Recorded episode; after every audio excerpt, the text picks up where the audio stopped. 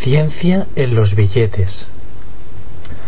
Los billetes de euro esconden transgénicos, anuncia hoy una nota de prensa de la Fundación Antama.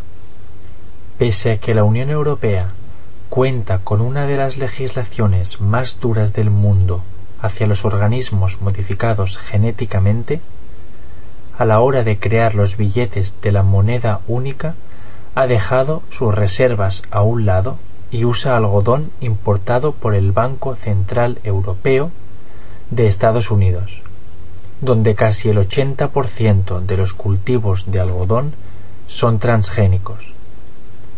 Mientras tanto, en la reunión 238 de la Sociedad Americana de Química también se habla de papel moneda. Según un estudio hecho público recientemente, 9 de cada 10 dólares estadounidenses tienen rastros de cocaína.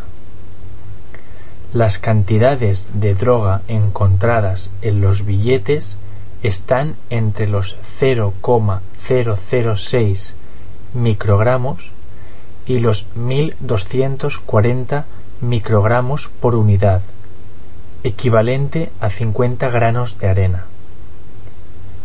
El estudio también detectó niveles altos de contaminación entre los dólares canadienses, 85%, y relativamente bajos en los yenes japoneses y yuanes chinos, 15 y 20% respectivamente.